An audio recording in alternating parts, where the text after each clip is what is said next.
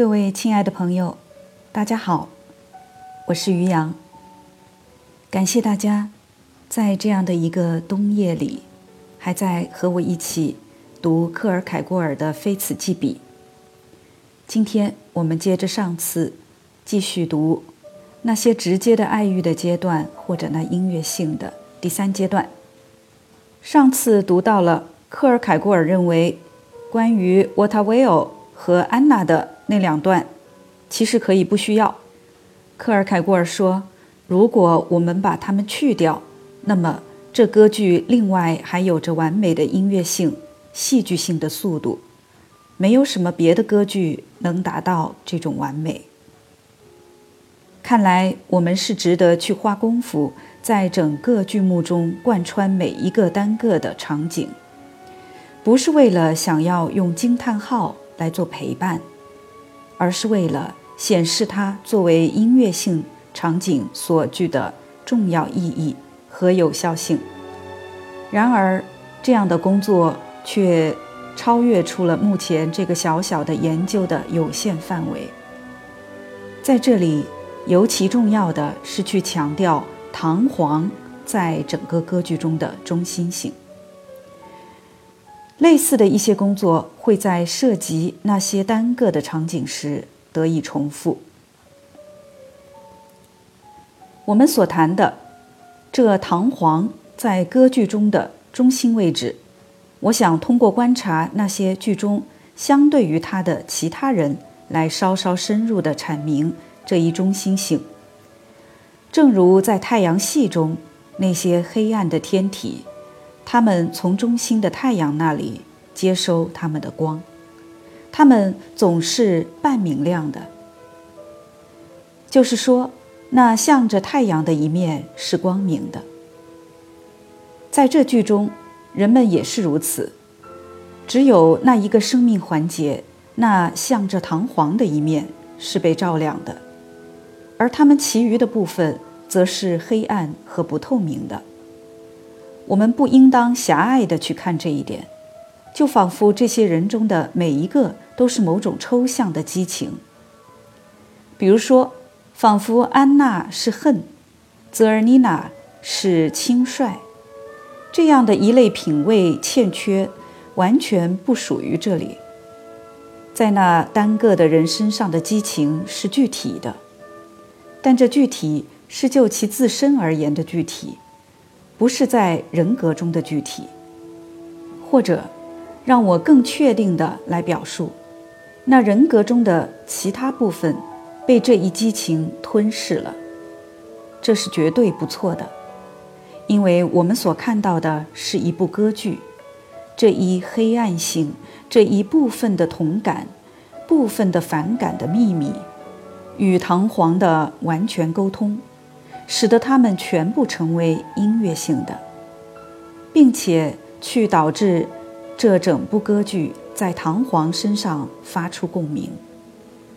剧中的唯一的一个看来是例外的人物形象，自然就是那个司令官。但因此，这也是一个很智慧的安排。在一定的程度上，他是处在歌剧之外，或者。是在限定这歌剧。司令官越是被明显的展示，这部歌剧就越不是绝对的音乐性的，因此它被持恒地保留在背景之中，并且尽可能的模糊。司令官是强有力的序言和直率的后续，而在这中间，唐璜则是中间的主体。但这一主体的丰富内容是歌剧的实质。司令官只上过两次场，第一次是那个夜晚，那是在剧场的背景中，我们无法看见他，但能够听见他倒在堂皇的剑下，在那里就已经有了他的严肃，而在堂皇戏谑模仿的嘲笑中，这严肃只是显得。更强烈了。这是莫扎特非常出色的在音乐中所表达的东西，在那里，他的严肃就已经是太深刻，以至于无法去属于一个人。在他死之前，他是精神。第二次，他作为精神显示出来，天空的雷声在他严肃的庄严嗓音中轰响。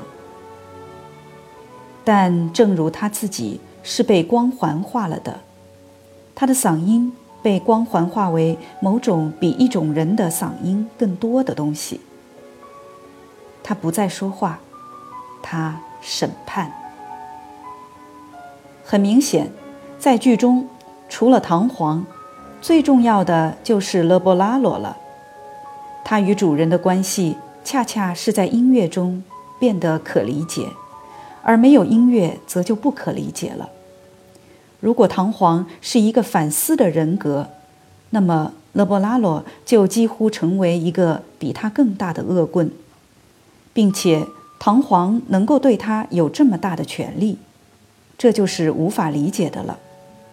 唯一剩下的一个动机就是唐璜能够比所有别人付出更多的钱给他。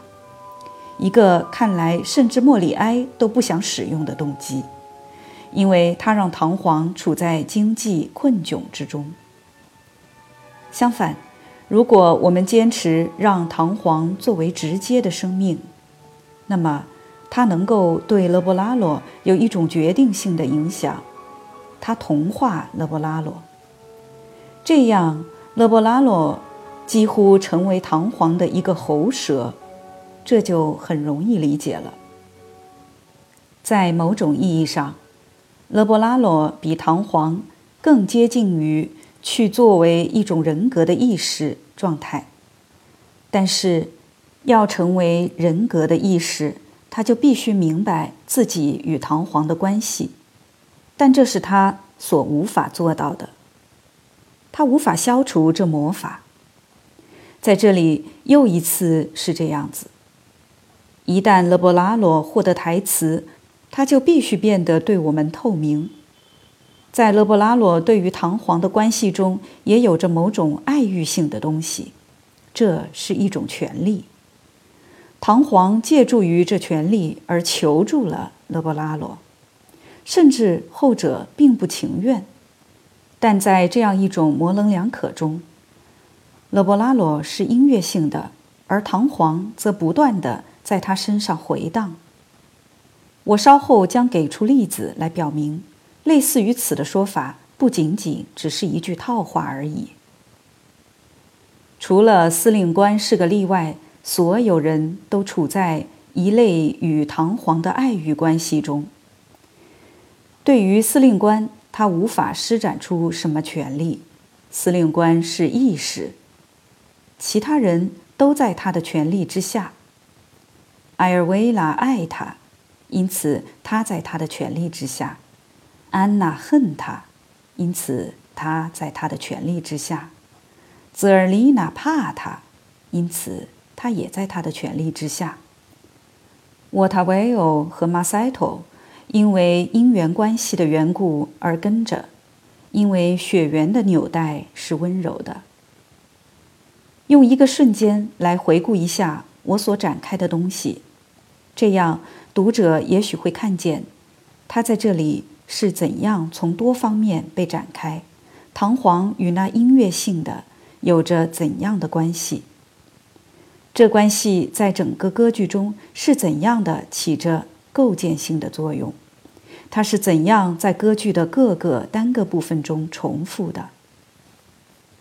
我完全可以在这里停下来，但是为了一种更大的完全性。我还是想通过仔细的研究一些单个的细节来阐明它。选择不应当是随意的，为此我选择了序曲。它无疑是真正在一种紧凑的浓缩中给出了歌剧中的主调。然后我选择剧中最叙事和最抒情的环节来展示。甚至在最极限处，这部歌剧的完美性是怎样被保存下来的？那音乐性、戏剧性是怎样被维持的？为什么那音乐性的支撑着这歌剧的是堂皇？前奏曲在总体上是对这歌剧到底有着怎样重要的意义呢？这里不是去展开说明这个问题的地方，在这里只能强调这一点：一部歌剧要求一支前奏曲，这样一个事实，足够的显示出了抒情的元素、压倒性的分量，而通过这样做来获得的效果是去呼唤出一种心境，这是戏剧所忌讳的事情，因为戏剧中的一切。必须是透明的，因此前奏曲在最后被创作出来是有着它的道理的。这样，艺术家自己就能够在音乐中真正获得渗透。这样，前奏曲在通常的情况下，让人有可能获得一种对作曲家以及他与自己的音乐的灵魂性的关系的深刻认识。如果他没有成功的抓住音乐之中那中心的东西，如果他在这部歌剧中不是处在与主调的那种更深的交流中，那么这就会在前奏曲中明显的暴露出来。这样，它就是一种通过散漫的想象关联交错编织出来的许多突出点的集合，而不是一个整体。作为其本分而应当做到的是，这样一种整体必须包容关于那音乐的内容的最深刻的信息。于是，这样一支前奏曲在通常也是很随意的，就是说，它的长短是随它本身的需要而定。那内聚性的元素，那连续着的东西，既然这只是想象关联。愿意多长就可以拖延的有多长。因此，前奏曲对于二流的作曲家们常常是一种危险的诱惑，也就是说，他们很容易受到引诱而去剽窃自己，从他们自己的腰包里偷东西，这会起到极大的骚扰作用。前奏曲不应当包容歌剧里的同样内容。这一点是很明显的，而同时，它自然也不应当包容什么绝对是其他的东西。就是说，它应当包容这剧作所包容的，但是以另一种方式来包容。它应当包容中心的东西，并且以这个中心的东西的全部权力去抓住观众。从这个角度来考虑。唐皇中的这一支一向被人敬仰的前奏曲，就是并且继续是一部最完美的杰作。这样，假如我们无法为唐皇的经典性找到其他证明，那么去强调这唯一的一点就已经会是足够的了，也就是去强调那具备着中心的东西没有也去具备边缘这一情形中。那不可思议的东西。这一前奏曲不是什么各主题的之间，它不是由想象关联迷宫式的交织出来的，它是简洁的、干练的、确定的、强固的建构出来的，并且最重要的，它蕴含着整个歌剧的本质。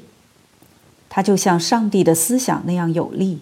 像世界的生命那样骚动，在其严肃之中震荡着，在其欲望之中站立着，在其可怕的愤怒之中碾压着，在其精力旺盛的喜悦中生机勃勃。他在其惩罚判决中空虚沉重，在其欲望中尖叫着，他在其使人畏惧的尊严中缓慢庄严。他在其心月中骚动着，鼓意着，舞动着，并且，这不是通过去吮吸歌剧的血液来达成的。相反，对于这部歌剧，它是一种预言。在前奏曲中，音乐在所有自己能及的范围内展开，扑哧几下，它就仿佛回旋飞升到它自身之上，飞翔在它将俯冲下去的地方之上。它是一种搏斗，但是在空气的更高区域里搏斗。如果一个人在他对此歌剧有了高度了解之后，听着前奏曲，那么他也许会觉得他渗透进了那隐秘的工厂。他在剧中所认识的那些力量，在这工厂里带着原始的力量翻动着。他们在这里竭尽全力地相互格斗着。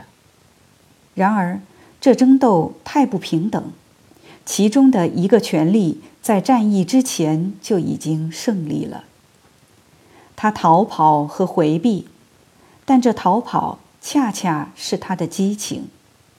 他在他短暂的生命喜悦中燃烧着不安，他在他激荡的热情中追击着脉动。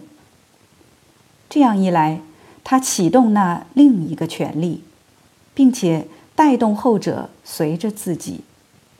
这后者，在一开始显得如此确定不移，就好像是无法撼动的；这时却不得不动弹起来。一会儿之后，运动变得如此迅速，以至于这看上去好像是一场真正的斗争。更深入的去展开是不可能的了，在这里能做的事情就是去听音乐，因为这斗争不是言辞之争，而是一种自然本性元素的暴怒。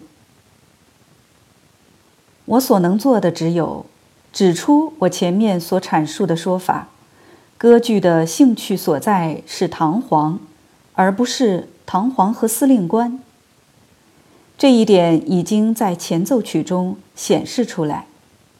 看来莫扎特是花了功夫去这样安排的。